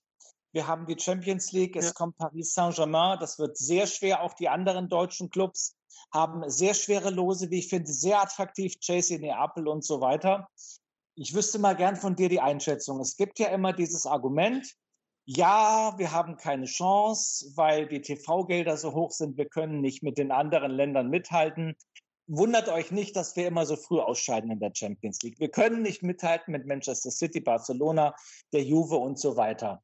Ist da was dran oder ist das nur so ein Scheinargument für grundsätzliche Fehler, die gemacht werden? Also Eintracht Frankfurt ist schon mal das erste Gegenbeispiel.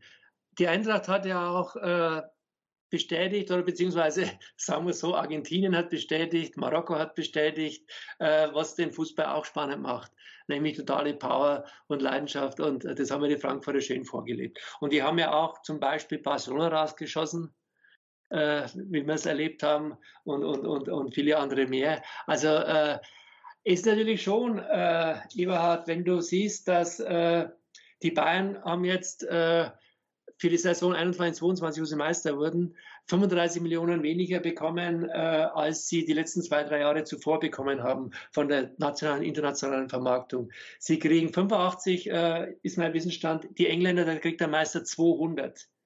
Und die Spanier, die äh, kriegen so 145. Also da sind schon Unterschiede. Das ist auch richtig. Aber wenn wir jetzt Paris nehmen, gegen die ja die Bayern spielen, ich habe die, die und nochmal zur Vermarktung der Bundesliga.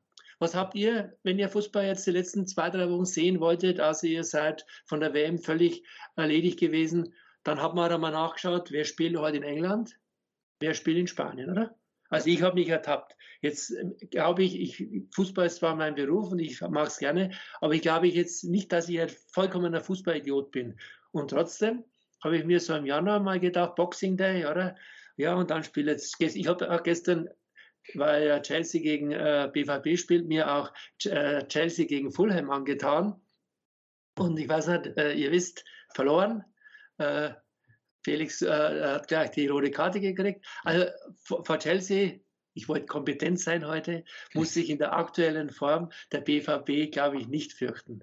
Ich habe auch Paris gesehen, zuletzt, äh, allerdings ohne Messi, muss ich auch sagen, ist für mich eine 50-50-Nummer, auch wenn ich so vom Gefühl her meine, Paris wäre äh, leicht favorisiert und trotzdem äh, muss Bayern 50-50. Frankfurt, okay, Neapel spielen heute Abend. Äh, Spitzenspiel gegen Juve. Äh, Frankfurt gegen Neapel wird hochspannend. Frankfurt aus meiner Sicht Außenseiter.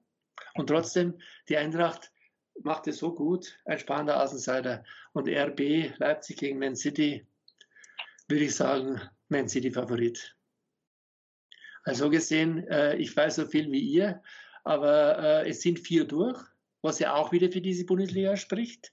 Weil wenn man jetzt zurückschaut auf 2022, äh, dann Nationalmannschaft ist das eine, und die Bundesliga ist es andere. Die Bundesliga hat es gut äh, gut gemacht. Aber nochmal ganz kurz beim Seitenhieb auf die Nationalmannschaft. Das ganze Jahr war ja schlecht. Die haben ja doch, und man hat immer gedacht, es wird schon besser und es wird schon besser. Ich habe mir in einer Pressekonferenz nach Spanien erlaubt, den Havertz zu fragen, wie er denn den Jahrestrend, wie der zu werden ist.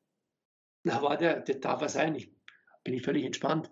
Da war er gleich pampig und in Deutschland wird alles so negativ gesehen. Und, aber der Trend war halt so. Die haben halt gegen England 3-1 geführt und haben da noch zwei reingelassen.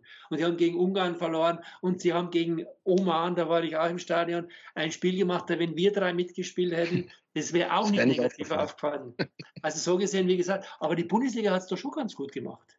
Also ich, ich, frage, ich frage mich immer eins. Ich habe da so eine etwas harte Haltung. Es wird ja immer gesagt, ja, die Nationalmannschaft, Vorzeige, äh, Objekt des deutschen Fußballs. Ich bin der Meinung, dass die deutschen äh, Profivereine in der DFL, dass die die Nationalmannschaft nur wichtig finden, weil sie dann irgendwelche Spieler abstellen müssen und hoffen müssen, dass die sich nicht verletzen. Die, die ziehen ihr eigenes Ding durch. Die haben gar kein Interesse, den deutschen Fußball an sich voranzutreiben, sondern nur ihre eigenen Interessen, was sie als Unternehmen auch durchaus dazu berechtigt. Ist das zu hart oder ist es jetzt wirklich so, dass die vom DFB auch irgendwie abhängig sind und von deutschen Entwicklungen auch profitieren? Äh, ich äh, fand es äh, sehr bemerkenswert, dass Rummenigge, als er in die Taskforce kam, gesagt hat, die Nationalmannschaft ist die wichtigste Mannschaft Deutschlands. Äh, bisher hatte ich immer das Gefühl, FC Bayern first. Was ich aber auch verstehe, weil die Bayern zahlen jetzt ja auch die Spieler. Also den Masraoui werden die schon weiter bezahlen, obwohl der jetzt sich ja bei dieser Weltmeisterschaft, und da gibt es ja, früher gab es ja Andi Möller, ewig her, ist mal gesperrt worden, äh, äh, äh, da war irgendwas. Und äh, es ist schon klar, dass immer wieder Spieler auch taktisch abgesagt haben oder wenn sie irgendwas meinten, äh, verletzt zu sein, äh, äh, dass sie dann, dass sie dann äh, weggeblieben sind. Löw hat ja aus meiner Sicht völlig falsch damals die Nächstenliebe gelebt und hat gesagt, ich achte auf das Wohl der Vereine, dass wir da Balance haben von der Leistungsanforderung her und damit die nicht verschlissen werden. Und das, das End vom Lied war, dass alles schiefgelaufen ist. Also zu mir hat einmal äh, ein großer Nationalspieler gesagt, äh, Carlo, was soll ich noch Nationalmannschaft spielen? Äh, ich habe so und so viel Geld auf dem Konto und äh, ich definiere mich und wir definieren uns über die Champions League. So kann man es auch sehen. Hat aber dann auch nicht so lange gespielt. Also da, ich glaube, dass schon viele gern dahin wollen. Und ich habe jetzt bei dieser WM vielleicht, weil es jetzt auch durch dieses ganze Spannungsfeld Katar schon das Gefühl gehabt, dass das eine andere Dimension hatte. Das habe ich früher nie so gespürt. Und äh, äh, Länderspiele haben schon irgendwie, gerade wenn es um Turniere geht, schon einen Reiz und letztlich, oder einen großen und letztlich glaube ich, ich weiß nicht, wie ihr das seht, ich glaube schon, dass die Nationalspieler, große Spieler schon auch, also sie grasen wie Messi mit dem Verein alles ab. Das ist sich schon sehr stark auch über Nationalmannschaften definieren. Und äh, ich habe, äh, äh Hönes hat es mir gestern auch gesagt, Kahn hat es ja schon vor ein paar Wochen gesagt, das wäre alles wunderbar. Aber die Nationalmannschaft muss in Katar gut abschneiden. Und das jetzt fürs Image und wenn wir jetzt bei der Vermarktung sind äh, des deutschen Fußballs schlecht ist, was die da geboten haben, die Nationalmannschaft, das ist auch zu greifen und das werden die spüren. Auf der anderen Seite frage ich mich schon äh, mit Verlaub, wenn die Engländer und die Spanier und die Franzosen und auch die Italiener nach der WM ganz schnell wieder kicken und wir machen drei Wochen äh, Vorbereitung, damit die Leistungsdiagnostik stimmt, die Leistungssteuerung, und damit die Vorbereitung passt, da muss ich ehrlich sagen, verstehe ich nicht. Dann hätte ich sehr schnell weitergemacht und diese Marktlücke international versucht auch zu nutzen. Das ist aus meiner Sicht verpennt worden. Aber, so wurde mir gesagt von Insidern, die deutsche Nationalmannschaft oder die deutschen Fußballmacher dachten ja, die Nationalmannschaft würde mindestens bis ins Halbfinale vorstoßen.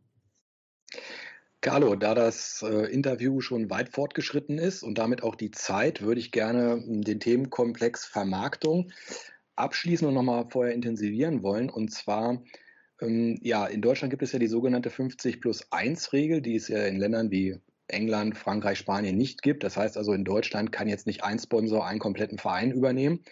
Und im schönen Hannover, bei Hannover 96, gibt es jetzt seit Monaten so einen kleinen Krieg zwischen den EV und äh, Martin Kind und seinen Leuten. Mehrere Gerichte haben da jetzt schon drüber entschieden und es sieht von außen so ein bisschen so aus, als ob aufgrund von Hannover 96 und diesen Streitigkeiten die 50 plus 1 Regel fallen könnte in Deutschland. Wie ist deine Einschätzung dazu? Es gibt äh, intensive Gespräche, gab es schon von Frau Hopfen und jetzt auch äh, Lecki, der da zuständig ist bei der DFL, mit Kind, äh, um dieses Thema zu lösen oder, oder zu klären. Äh, in Hannover gibt es ja diese Paz-Situation. Ich habe mich da auch euch wegen euch nochmal gestern ganz versucht schlau zu machen. Es ist eine sehr komplizierte Geschichte. Also im Grund äh, müß, hätte der Verein die Weisung das Recht auf Kind, der ja der Geschäftsführer der Hannover Management GmbH ist, aber der hat den Leidl geholt und er hat den äh, Sportdirektor geholt, ohne sich da groß drum zu scheren, wurde mir erzählt.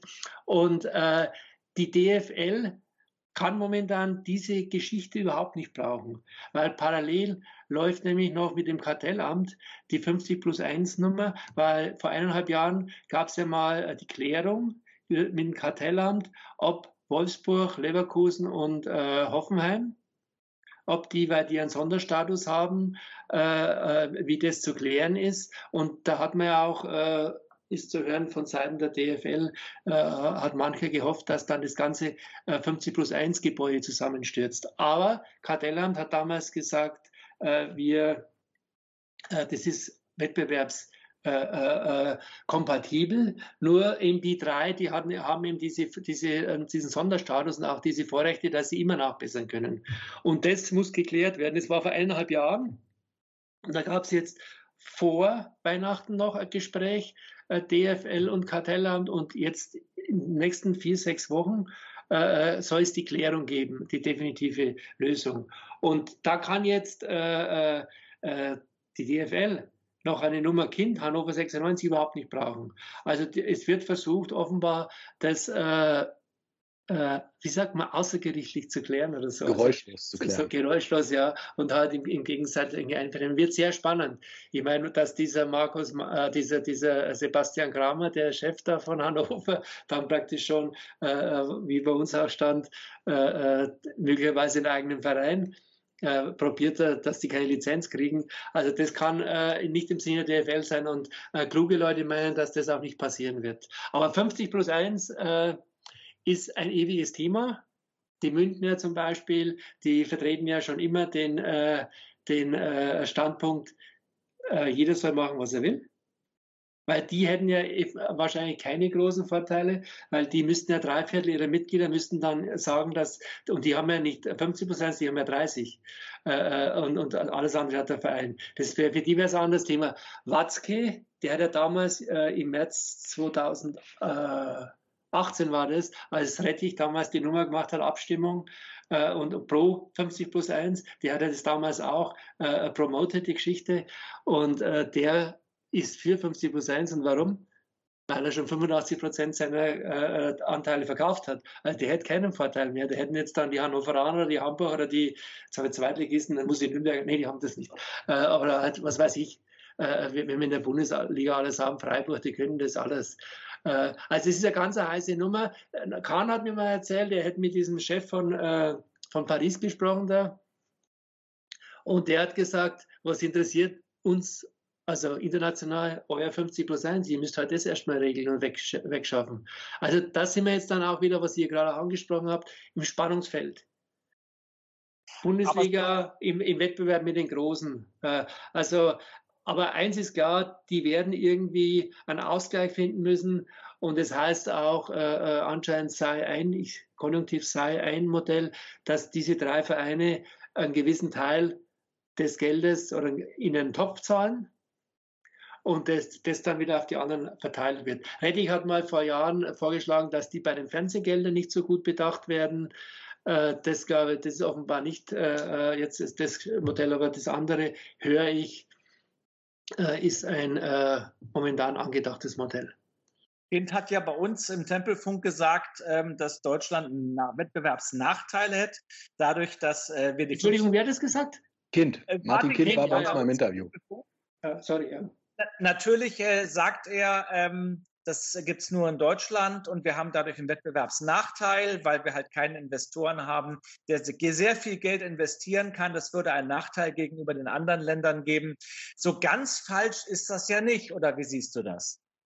Ja, äh, würde ich auch sagen. Auf der anderen Seite äh, liefert und der FC Bayern ist nicht mein Herzensclub, sondern mein Herzensclub, lieber Martin, ist der SV Seligen Porden, den du natürlich nicht kennst, aber der war mal in der Regionalliga Bayern.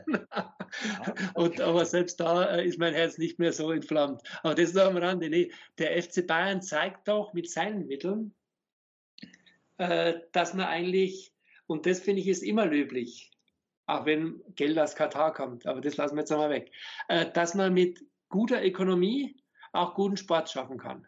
Und ich finde, das machen die schon vorbildlich. Und wenn ich jetzt Windhorst, 374 Millionen hat der BSC, äh, du musst halt das Geld, wir können auch nach Paris schauen, wir können auch nach Man City, wo der Startrainer Guardiola schon über eine Milliarde verbraten hat und die Champions League noch immer nicht gewonnen hat.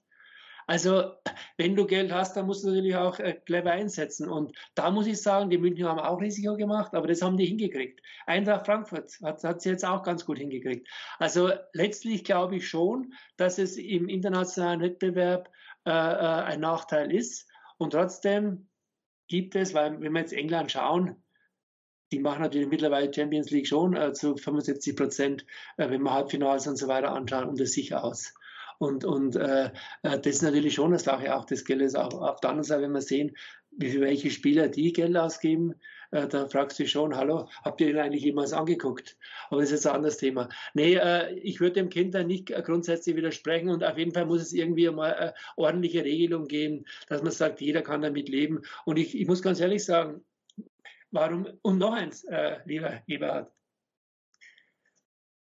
Freiburg, Union, äh, Mainz und der vierten darf ich jetzt nicht nennen, weil der passt nicht dann in meine Beweiskette, Schalke, die sind äh, meines Wissens noch EVs.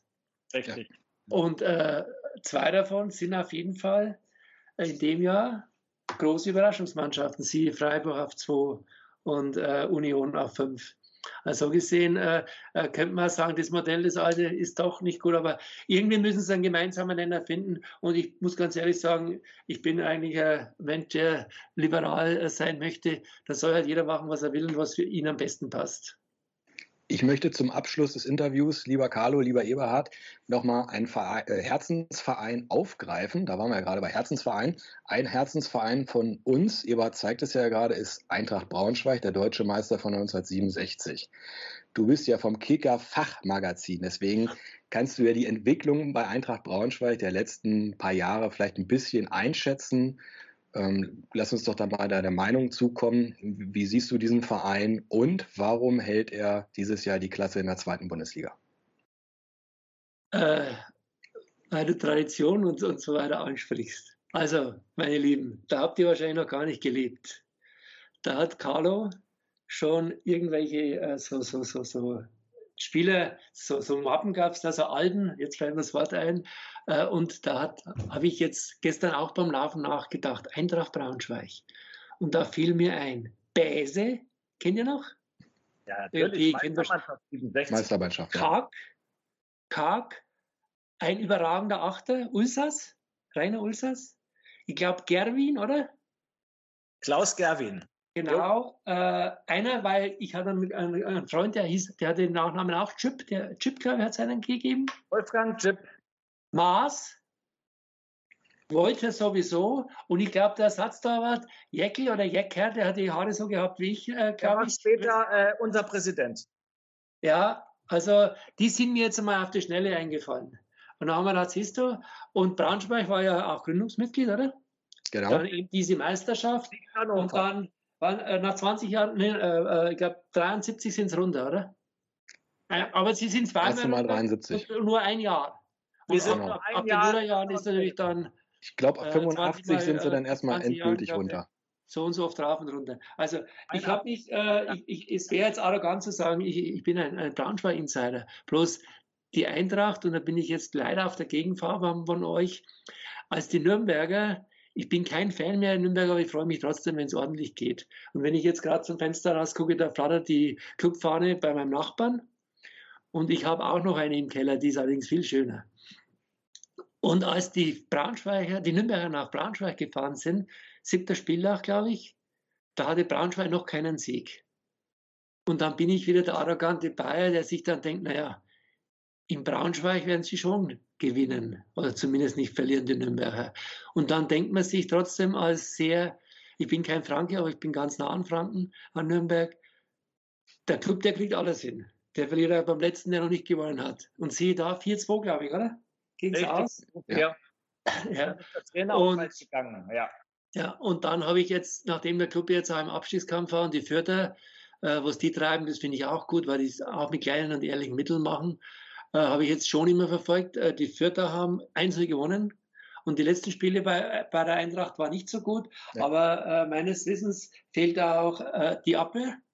Und ja. dieser Immanuel äh, Ferrei, oder? Wie man, äh, der ein guter Zehner sein soll, habe ich mir sagen ja. lassen. Und, und der hat die letzten vier, fünf Spiele auch nicht mehr gemacht.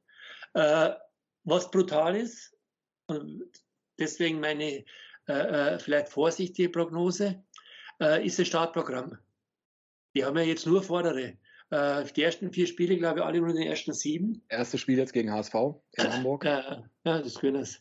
Also, äh, nachdem ich ja auch ein Freund der Tradition bin äh, und äh, die Eintracht, ja, die Meistermannschaft fast noch im Kopf habe, sage ich, die Eintracht wird es schaffen.